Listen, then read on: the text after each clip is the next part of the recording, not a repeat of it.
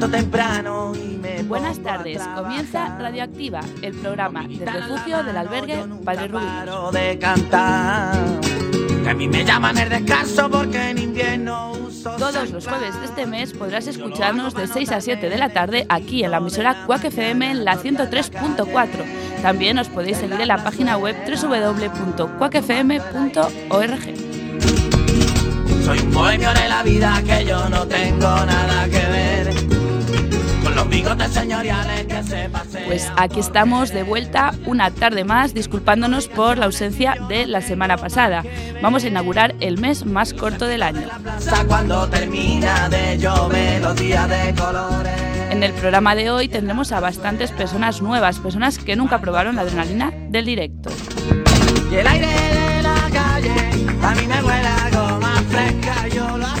Pero como os tenemos acostumbrados, empezaremos con un veterano, el aperitivo de Radioactiva, nosotros que Román Míguez con sus lecciones magistrales de historia. Yo te amo, yo te amo. Cuca Barreiro completará la sección con la interpretación de un relato de Julio Cortázar.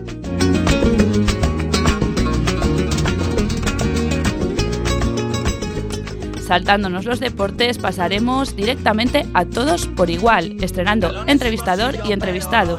Tendremos la oportunidad de conocer a un usuario del albergue que hace poco llegó a nuestra ciudad y también al encargado de hacerle las preguntas para el que el micrófono no es algo nuevo, Jorge Simón. Solo quiero 40 pavos para dormir. Continuaremos con más noveles. Juan Carlos Gómez nos hablará de la trayectoria de un grupo de rock gallego. Será en Espacio Musical. Y el aire de la calle. Por su parte, Omar Silva, al que dejamos con la palabra en la boca al último Radioactiva, hoy viene dispuesto a terminar ese guion de carácter cómico que empezó hace unas semanas, casi al final del programa en luces, cámara y acción. Quien pudiera, quien pudiera. Y ya para finalizar este noveno Radioactiva, Miguel López, que nos acompañó en anteriores ocasiones, hoy probará con En Ruta para relatarnos un viaje a los picos de Europa. En mi brazo tengo cinco. Este programa está realizado por muchas personas del refugio del albergue Padre Rubinos. Algunos están hoy aquí y otros nos escuchan desde el refugio. En la parte técnica, Jacobe Villar y al micrófono, Clara de Vega. ¡Empezamos!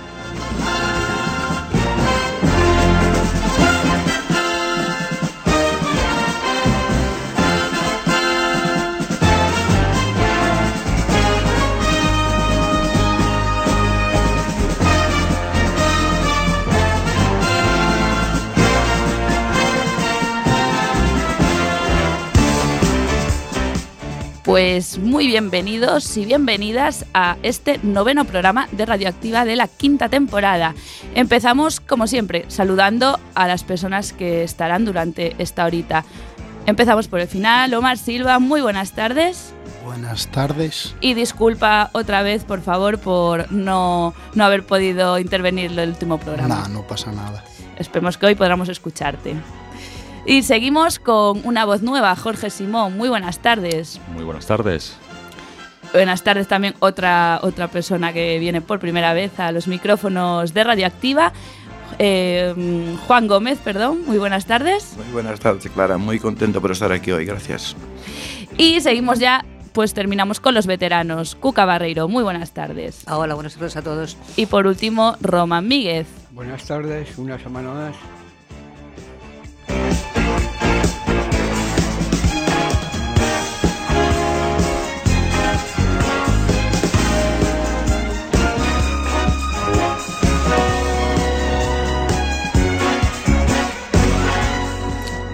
Como dicen, los últimos serán los primeros. Pues el último en saludar será el primero en empezar. Roman Míguez y sus clases magistrales, como dijimos, de historia. Lo escuchamos.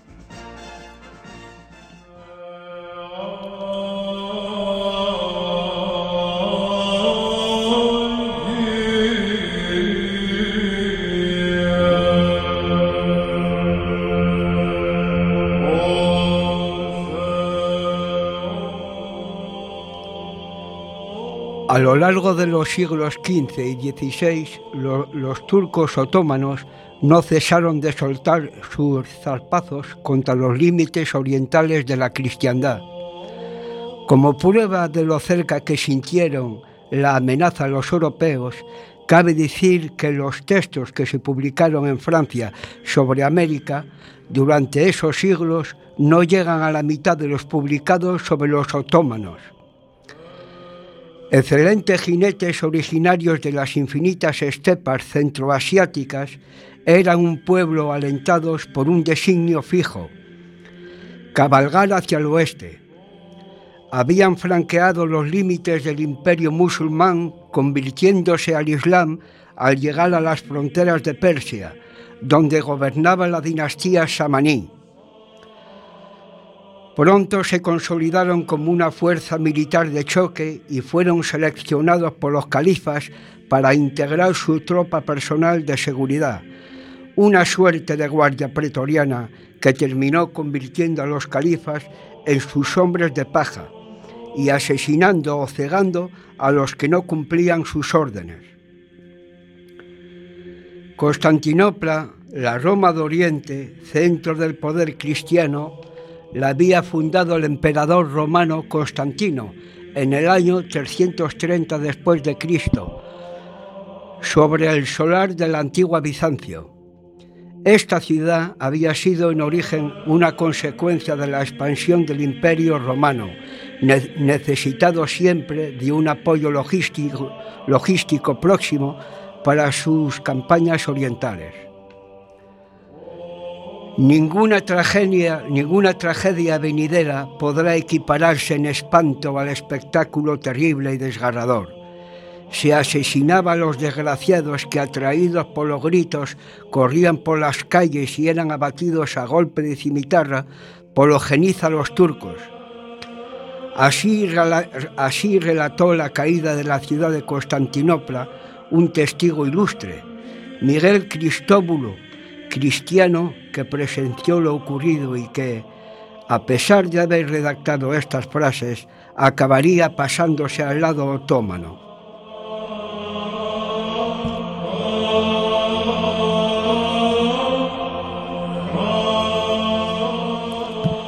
Una vez más, Román, muchas gracias por dejarnos seguir aprendiendo contigo hoy que tocó la caída de Constantinopla. ¿Quieres comentar lo que va a ser para la próxima. La próxima semana sobre los olmecas, la primera cultura que existió en Mesoamérica y en México.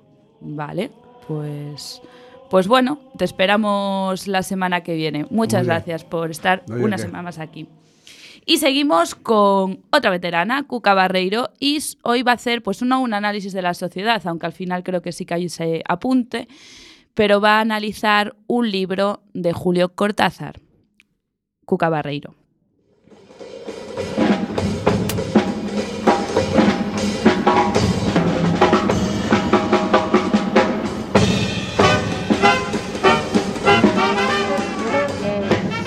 Hola, muy buenas tardes. Hace muchos años, no voy a decir cuántos, que luego me calculáis la edad aunque tampoco me importa demasiado, la verdad, porque la juventud es una enfermedad que se cura con los años. Bueno, tal y como decía, hace años, y por cuestiones profesionales, yo, que soy una lectora impenitente, de esas que se leen los prospectos de las medicinas, tuve que leer un relato de Julio Cortázar titulado Casa Tomada. Este cuento, relato breve, venía en un pequeño volumen titulado Autopista hacia el Sur y otros relatos. Me impresionó. Busqué su significado, su análisis, por supuesto realizado por eruditos y gente mucho más preparada que yo. Por esas casualidades o serendipias que se dan en la vida, estando en cama por un pequeño catarro, volvió a caer en mis manos y pensé, vale, este relato ya ha sido analizado por activa y por pasiva, por filólogos y grandes genios de la literatura.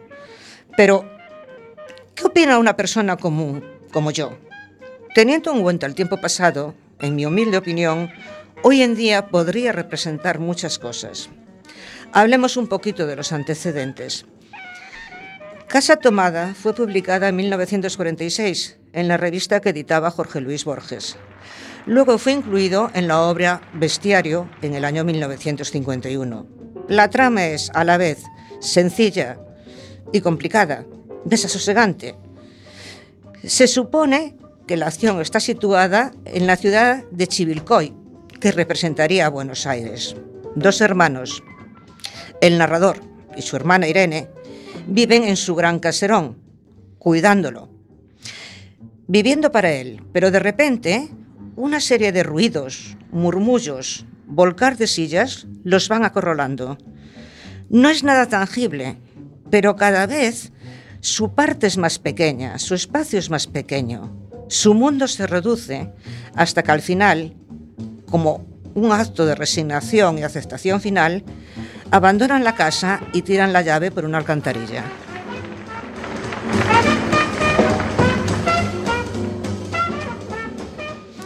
Este relato de Cortázar, que podríamos decir que son de los inicios del realismo fantástico, ha sido interpretado de varias formas, desde que esas fuerzas extrañas representaban un estatus, una clase de endogamia que la gente daba lugar a que se fuese sintiendo invadida por otras formas de vida. Incluso hasta se barajó la idea que entre el narrador y su hermana existiese un incesto, figurado, no literal, destinado a perpetuar su estatus y su especie de casa privilegiada. Una de las hipótesis más aceptadas es la de Juan José Sobrelli, que, dada la fecha en la que lo hizo, consideraba que esas fuerzas, entre comillas, podrían corresponderse al auge del peronismo, las fuerzas populares que tomaban las casas, la vida de todos aquellos que eran privilegiados. Esta teoría fue suscrita por Germán Rothenmecher, dando una interpretación similar al considerar que la red de clase media empezaba a tomar las grandes casas, las castas y todo lo que representaba los latifundios y esos mismos caserones.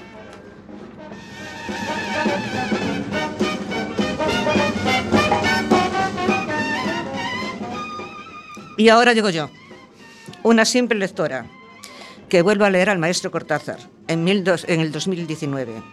Por cierto, muchas gracias a don Julio, porque en Rayuela aparece un personaje que se llama Cuca, con C, aunque yo lo escribo con K. Y mm, oso, me atrevo a pensar que Casa Tomada es algo intemporal y según la fecha en que se lea, se puede interpretar de una y mil formas. Ese es el arte del genio y la verdad de la historia en sí misma.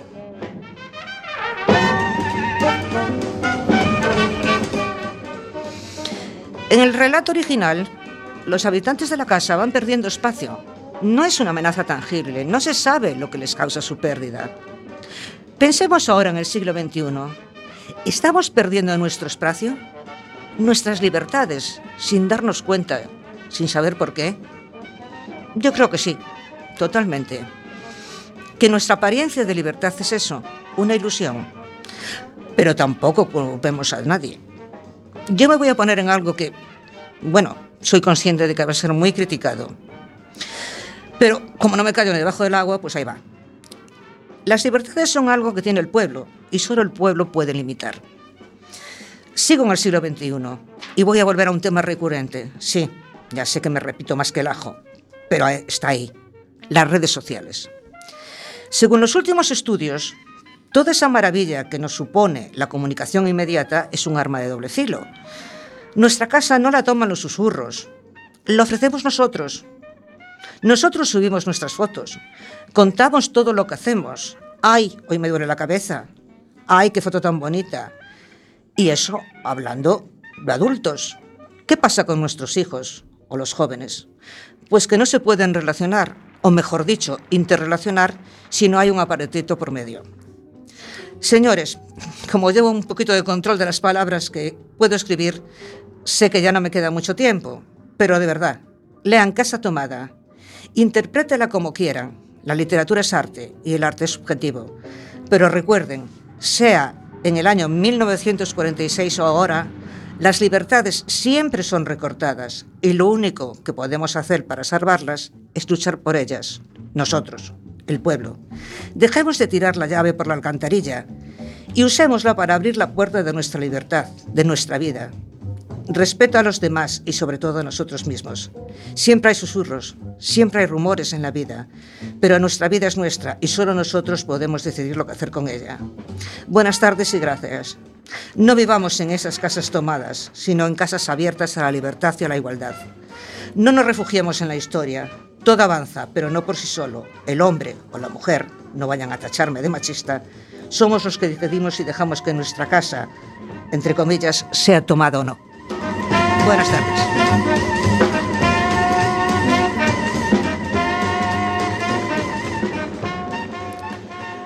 Pues Cuca, gracias una semana más. La semana pasada ibas a no poder venir, pero al final, como se suspendió el, programa, pues esperemos que sigas viniendo y de verdad llenes de, pues eso, de, de ese análisis crítico que haces siempre en todo lo que escribes eh, de la sociedad y de las, pues en este caso, las redes sociales. Eh, muchísimas gracias. Te esperamos la semana que viene.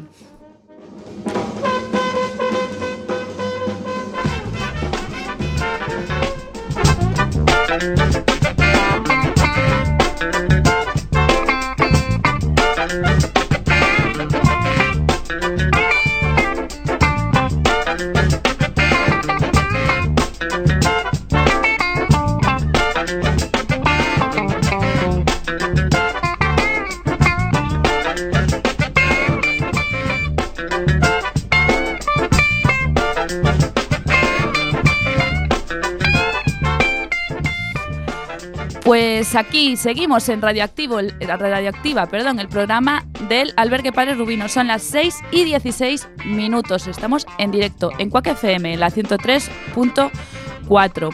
Como dijimos al principio, nos vamos a saltar la sección de deportes. Esta, este Radioactiva, este programa no lo va a ver. Pero sí eh, recordaros, y me gustaría informar a nuestros radioyentes, que ya dio inicio eh, la Liga Social que organiza todos los años eh, nuestra institución, Padre Rubinos, en la que hay seis, seis asociaciones implicadas y cinco equipos jugando. Empezó la semana pasada, el lunes a las 4 de la tarde y pues eso, también recordaros que siguen los mismos horarios que el año pasado y que las temporadas pasadas y será en el pabellón de la Bañou todos los lunes a las 4 de la tarde para quien quiera ver los partidos. Eh, las asociaciones implicadas, espero no dejarme ninguna, eh, es APEM, eh, Azcor, eh, Aspronaga, eh, nuestra asociación, o sea, nuestra institución Padre Rubinos, Casco y, a- no sé si me deja alguno. Y no, Cruz Roja este año no juega. Ah, Secretariado Gitano, es cierto, y no creo que no me dejó ninguna. Bueno, no sé. Ah, sí, ACLAD, perdón. Vale. Bueno, eh, perdona porque esto me acaba, se me acaba de ocurrir ahora, no lo tenía anotado y la verdad que fatal que no me acordaba de todos los equipos. Pero bueno, lo dicho, quien quiera ir a ver el partido, los partidos son los lunes a las 4 de la tarde en el pabellón de la Bañou. A ver quién gana este año. Y bueno, seguimos con una entrevista, una entrevista en la que dos personas que nunca habían venido aquí a los estudios de Quack FM se van a enfrentar al micro. Uno creo que ya lo conoce de sobra, pero bueno, ya ahora nos lo va a contar él, yo creo. Lo escuchamos, Jorge Simón y un entrevistado.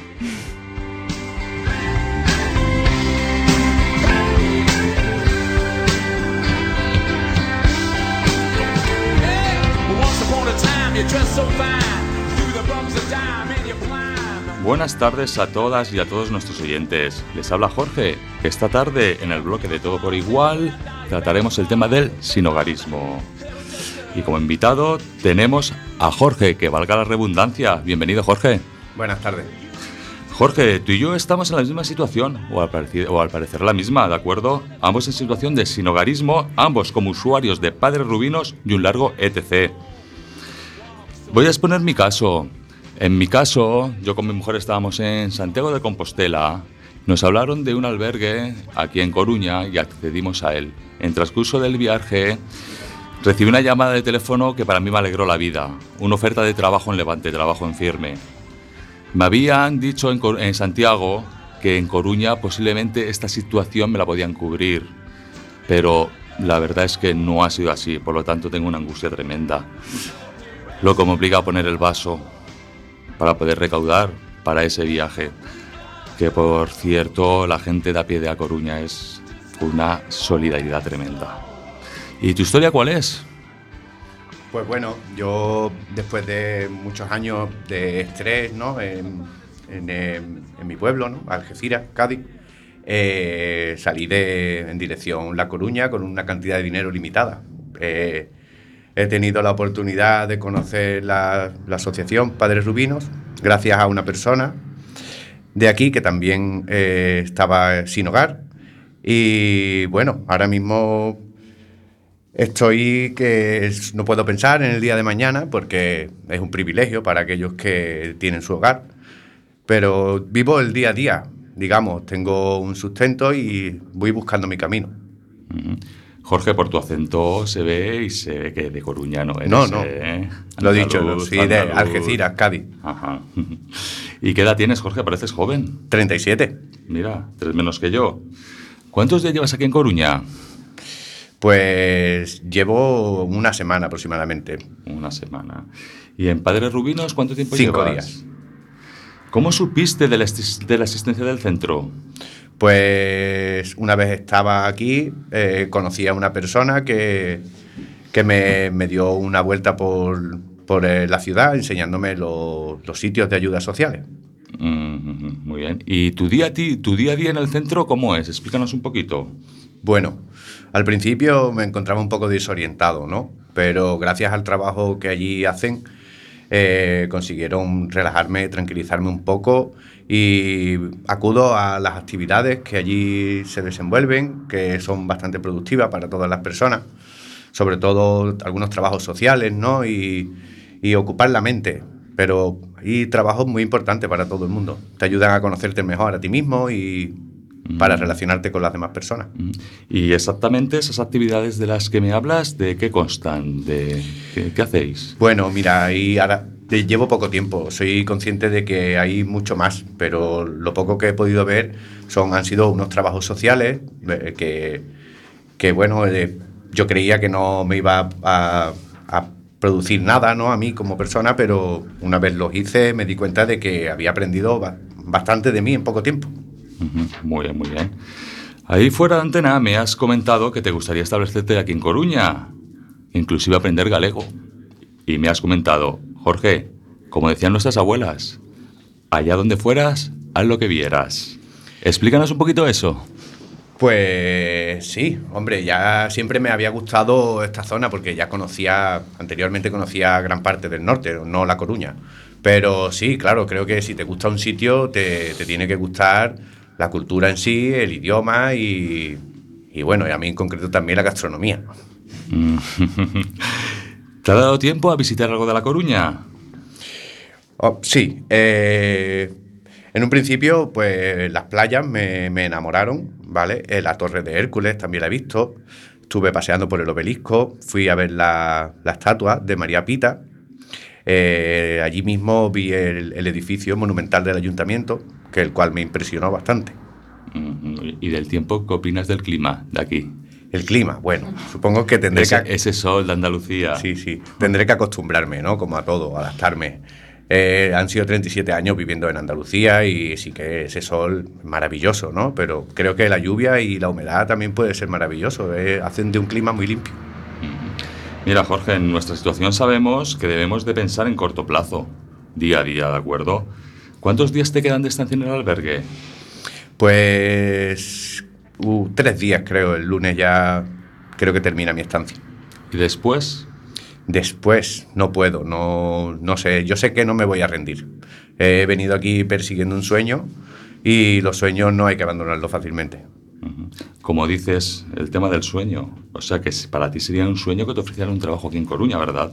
Sí, me gustaría encontrar una estabilidad, incluso no, no puedo decir seguro que sea para toda la vida, ¿no? Pero sí va a ser un largo periodo.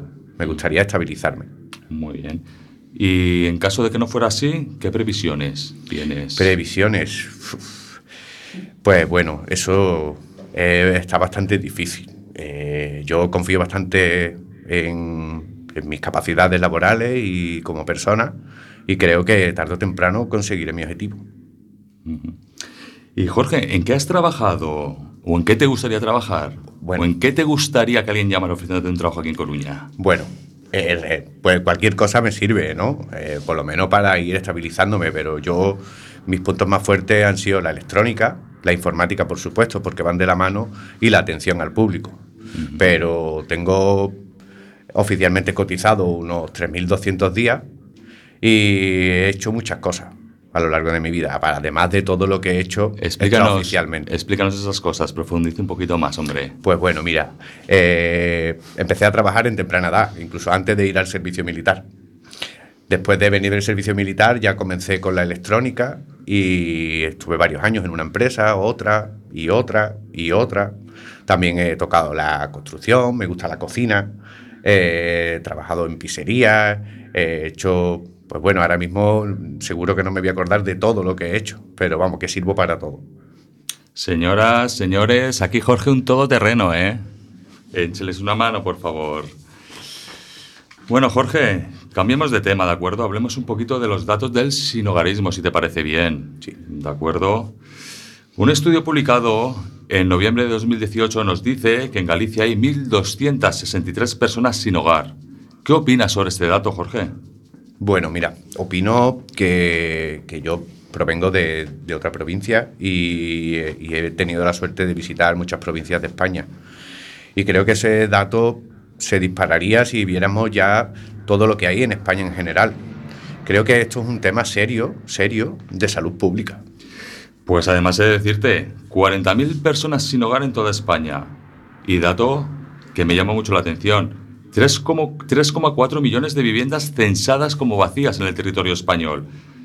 ¿Sabes qué? Lo, lo que yo opino, lo que opino es que el tema del alquiler, del alquiler social no solamente es decirlo, es que las administraciones lo practiquen y no pongan tanto impedimento. ¿Tú qué opinas sobre este tema del alquiler social? Pues claro, he visto, he visto muchos, muchos hogares que, que no están habitados, ¿de acuerdo? Y también soy consciente, porque lo he podido vivir, personas que es verdad que ocupan esos hogares, personas que, que a lo mejor tienen hijos y se arriesgan a, tener problemas con los dueños de las viviendas o con las autoridades, pero por, por tener a salvo a su hijo o a, o a su mujer. Yo, sin embargo, tengo todavía 37 años, no los tengo y busco mi, mi trabajo para poder pagar y para poder ser una persona que coopera con el, con el gobierno. Pero sí que es un dato bastante escalofriante. Es muy escalofriante y como te he comentado antes, a mí mañana se me acaba el albergue. No sé lo que hacer. Mi mujer tuvo una afección cardíaca en Santiago, nueve días en el hospital, con el corazón debilitado. Mm, A partir de mañana, en la calle, tengo pavor inmenso, Jorge, pavor inmenso. Pero bueno, el colectivo del sinogarismo ha cambiado, pero a día de hoy se siguen manteniendo falsos mitos. Hoy en día hay gente que se queda en la calle por tema de hipotecas que no puede afrontar, despidos procedentes o improcedentes, divorcios. En la calle a día de hoy gente muy cualificada. Por favor, basta ya de esos falsos, de esos falsos mitos. ¿Estás de acuerdo conmigo? ¿Te has encontrado casos?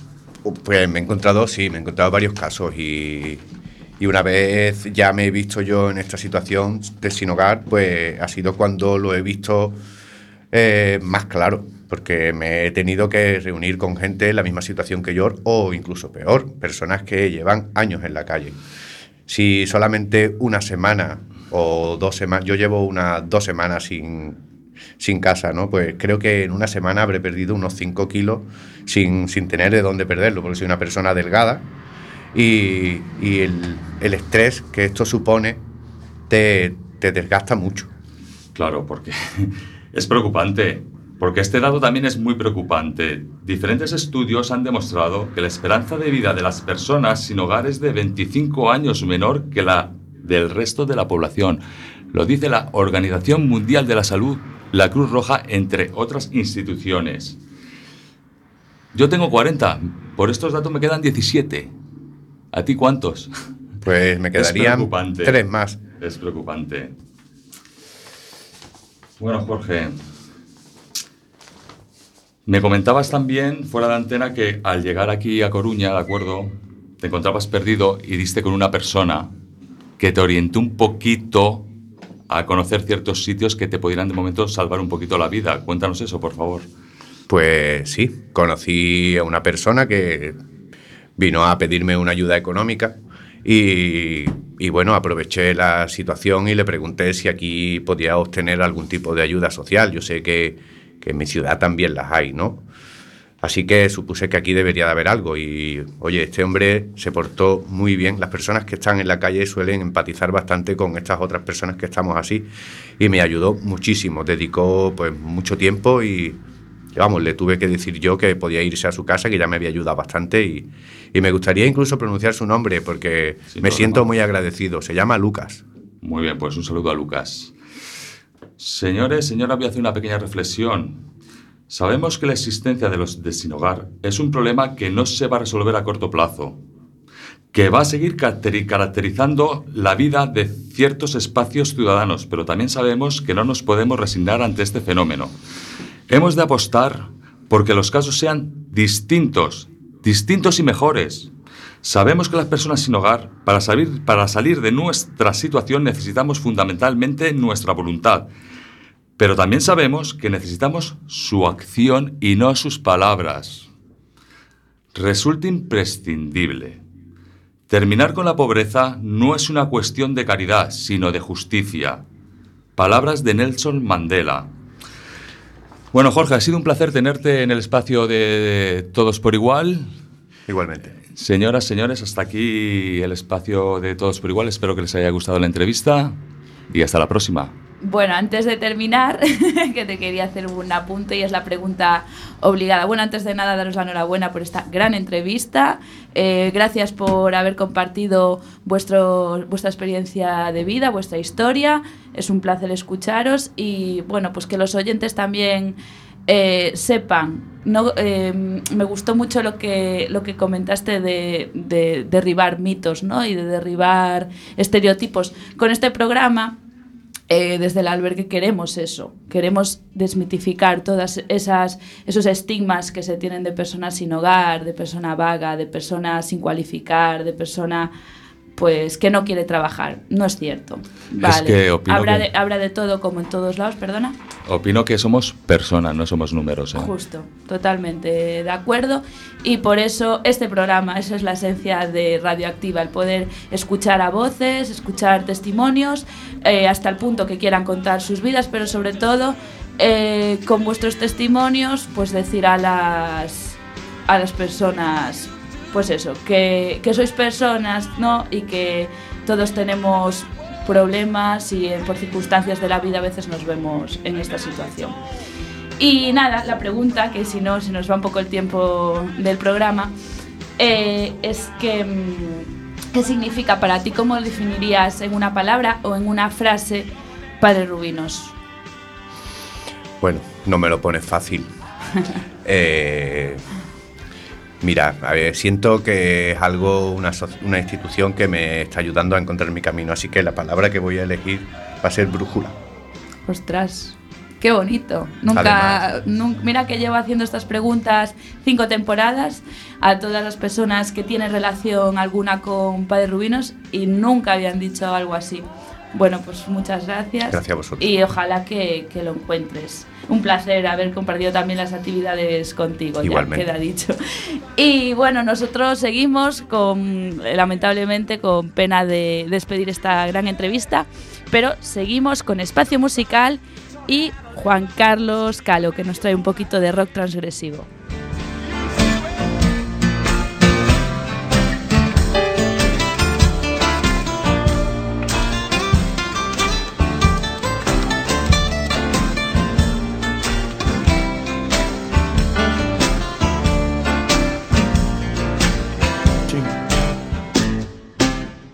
Buenas tardes, amigos. Hoy estoy aquí en el programa de Radioactiva. Os habla Juan Carlos Gómez Calo. Es la primera vez que veo aquí en el programa este de radio para hacer un repaso de un grupo de mi tierra, de Castiñeiras, Ribeira.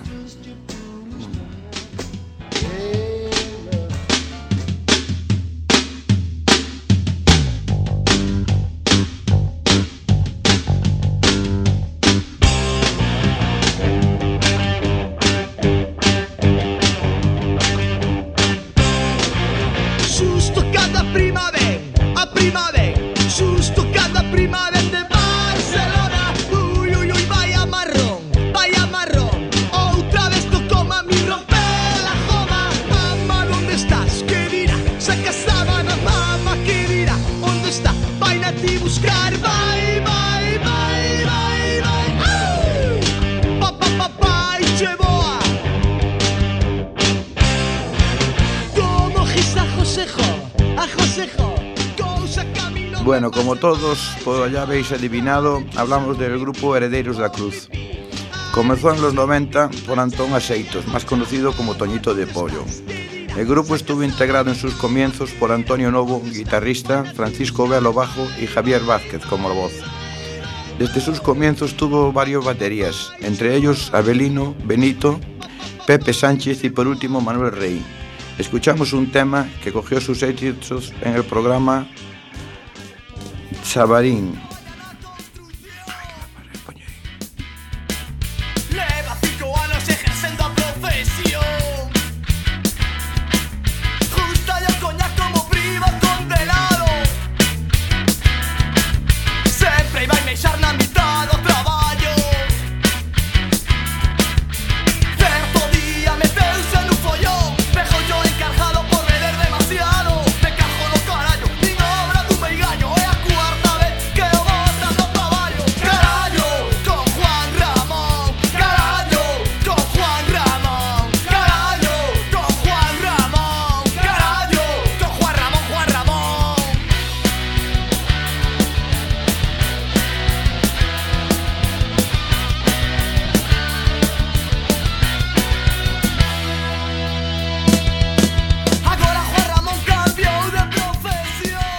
Bueno, a ver, como os habéis dado cuenta me he equivocado un poquillo, ¿no? Pero bueno, es la primera vez que estoy en la radio, así que tenéis que disculparme, ¿eh? Esta es la primera canción que tuvieron en su LP Juan Ramón. La canción que oh, vamos después a escuchar es la canción con la que fue presentado en 1993 y que cogió fuerza en el grupo de niños Sabarín Club. La recordamos.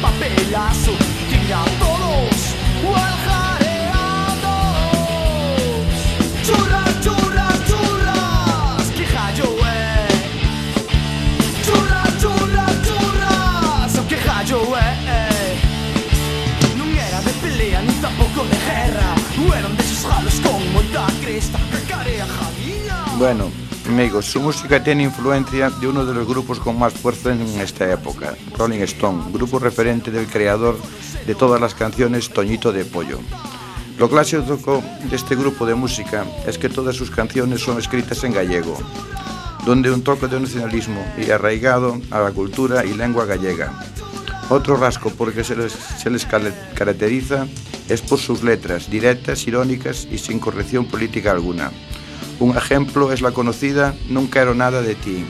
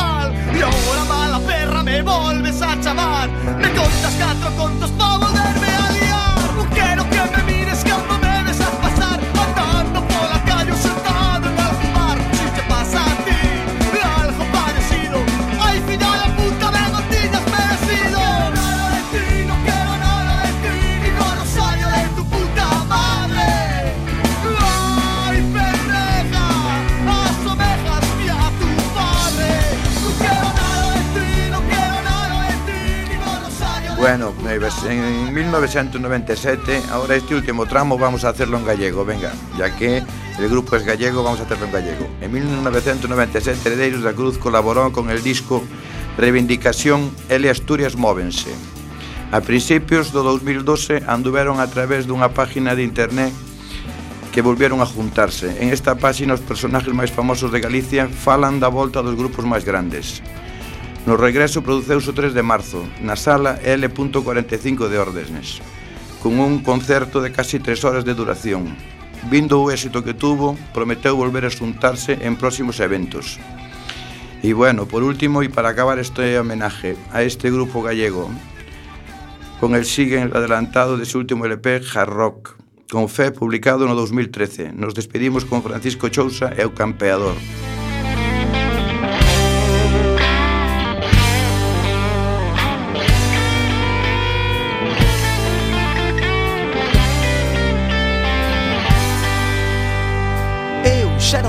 a dónde ir. Con 15 anos era un porvenir. Non sei se algún día volverei a ser un forajido de la lei. Non quero ir. A miña cousa púsose a dormir. Bueno, con esta canción pois despedímonos no programa de hoxe e moi contentos por haber participado e moi agradecidos. Un amigo para sempre, Juan Carlos.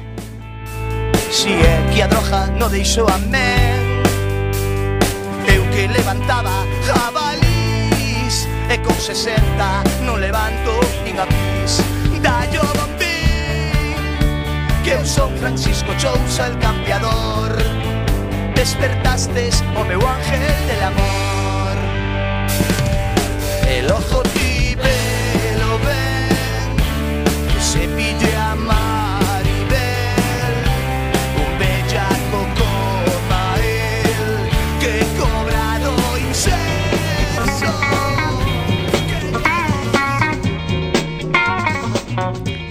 Graciñas Juan Carlos, graciñas pola tua intervención Por fin falaches en galego eh, Esperemos que, que volvas con música ou co que queiras Moitas gracias, Clara e compañeiros. Hasta outro día.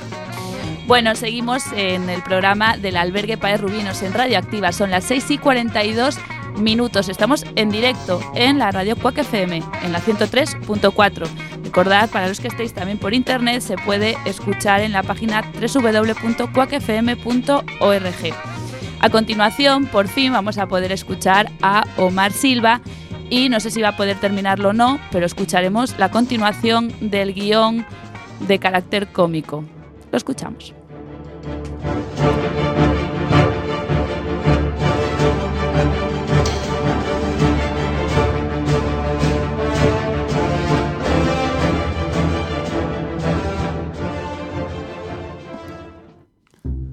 Good night everybody, queridos radio oyentes de Quack FM, programa radioactiva del albergue Re- Padre Rubinus.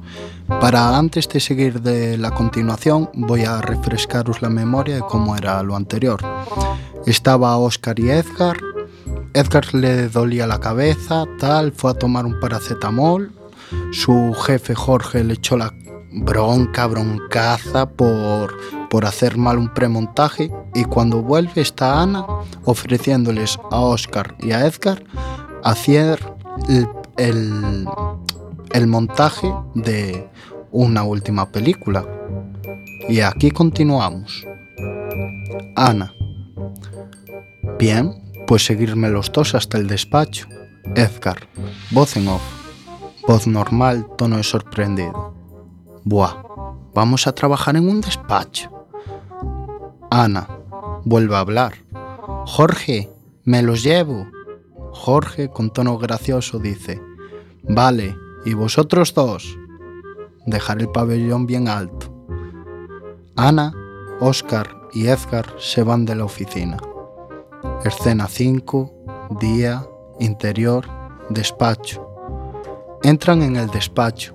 El despacho es pequeño, está todo revuelto, papeles y vasos de plástico encima de la mesa, basura por el suelo, tiene poca luz, hay mucho ruido de taladradores, martillos que pasan por las paredes. Oscar, con voz alta, tono asco y chulo. ¡Qué asco y qué ruido, chaval! ¿Pero aquí no se limpia desde que Rajoy fue investido presidente o qué? ¿O es que la mierda se enmascara el alboroto del ruido del despacho al lado? Edgar empieza a dar una vuelta por el despacho. Ana, con voz normal, tono alegre y una sonrisa le responde a Oscar.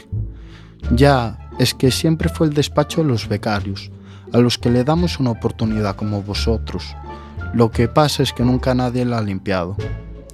Oscar vuelve a hablar con tono normal y serio y cabreado. ¡Ajá!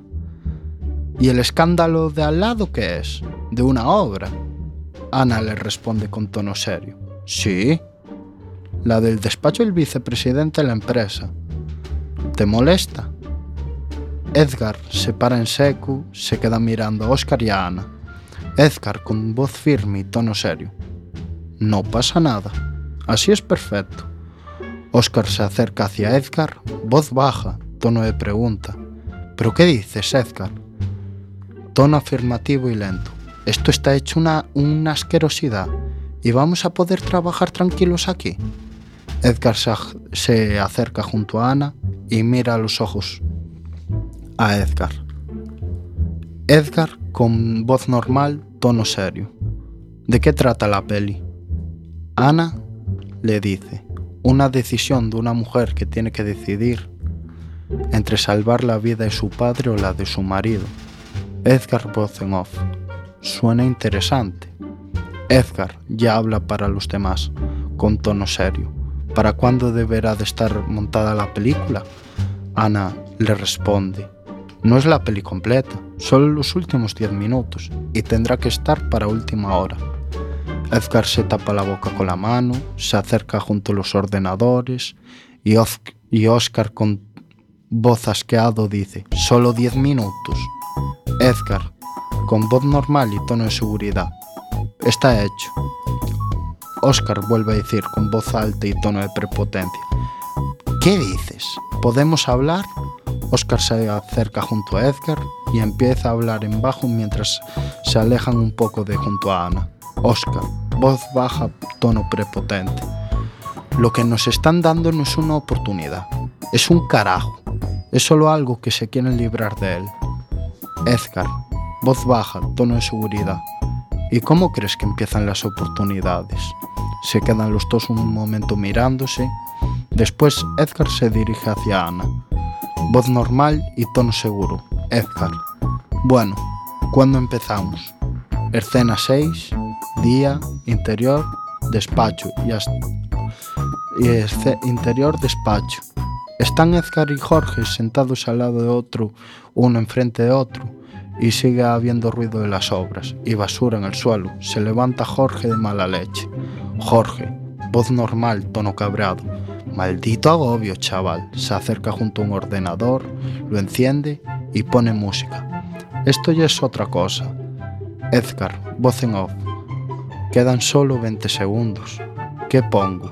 Al padre muriéndose con una ley de la mirada, mirando a su hija, al padre, se empieza a oír un taladro. Edgar se levanta de la silla, coge una bolsa del suelo y empieza a meter toda la basura en la bolsa. Jorge le pregunta, ¡Ey! ¿Qué haces? Edgar sigue recogiendo y Jorge echa un grito. ¿Qué qué haces? Edgar mira un momento para Jorge y le responde con tono indiferente. Recoger. Sigue recogiendo mientras se hace más ruido el, el, el ruido de las obras. Jorge. Mira con cara de asombro. Si no te importa, voy a seguir yo con el premontaje.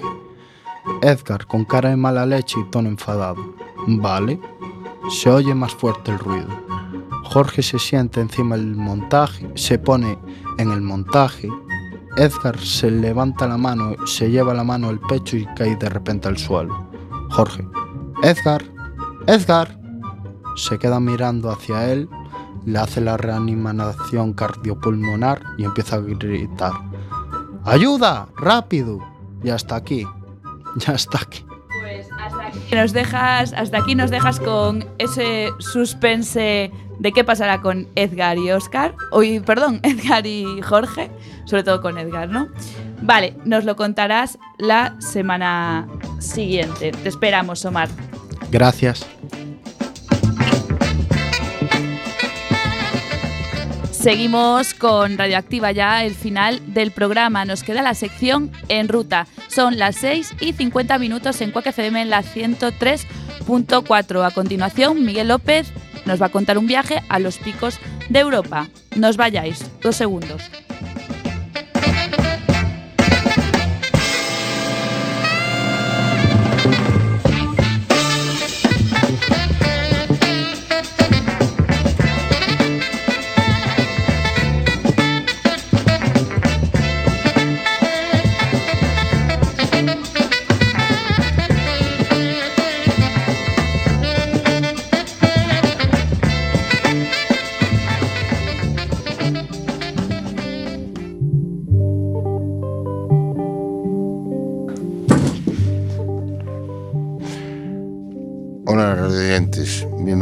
A una nueva edición de En Ruta.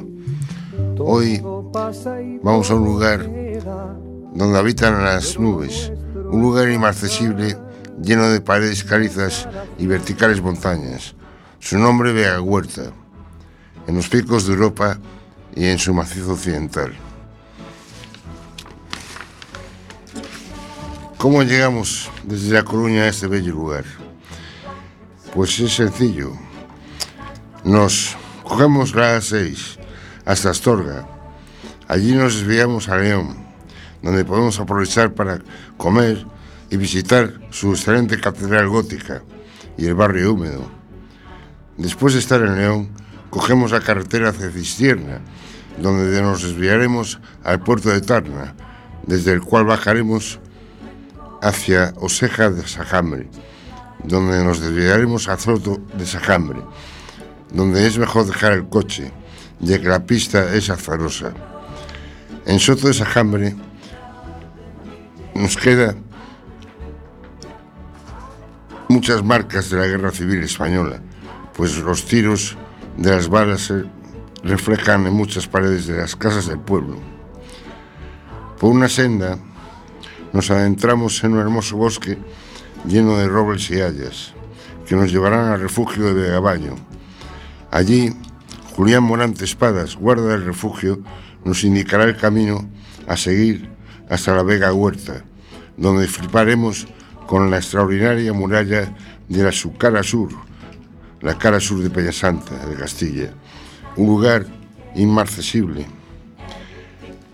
inaccesible, donde los mares de nubes son excelentes.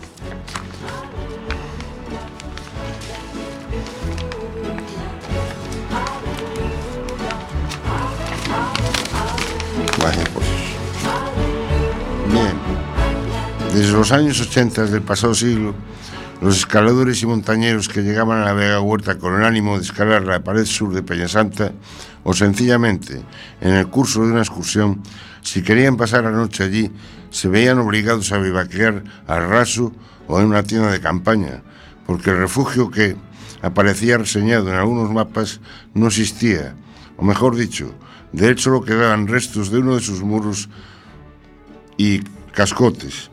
El viejo refugio de Vega Huerta, del que se conservaban muchas fotografías, fue construido para los guardas del Parque Nacional de Covadonga, por la Secretaría del Parque Nacional de Covadonga y también por la Secretaría del Parques, según unos autores en 1961 o 1962. Se trataba de una rústica construcción de piedra en forma de bóveda de cañón, con capacidad para media docena de personas, diseñada por el montañero y arquitecto Julián Delgado Úbeda, que se inspiró en el refugio de Tucarroya, construido en 1899. Este diseño se utilizó en varios refugios de picos de Europa y en, algunos con variaciones en los Pirineos. Las inclemencias meteorológicas y la falta de mantenimiento fueron degradando poco a poco el refugio, hasta que la bóveda se desplomó en la década de los 70. Hace dos veranos el Parque Nacional, y en especial la codirectora Esperanza Martínez Puebla, decidieron reconstruir el refugio para que volviera a ser utilizado con el fin para el que fue construido.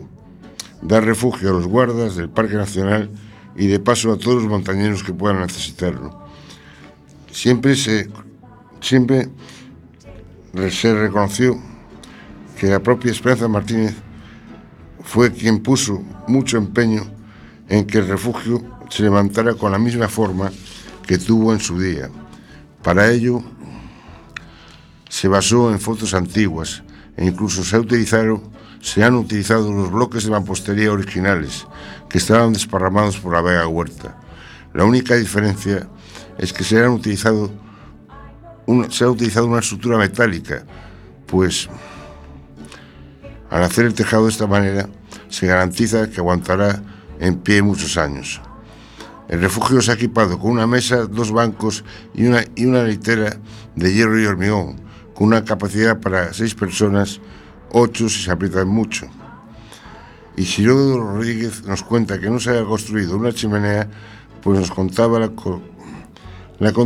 directora de- del Parque Nacional que se convierten en basureros, como los refugios de Frade o de Ordiales. Bueno, buenas tardes a todos y espero que vayan a visitar este bello paraje. Muy buenas tardes.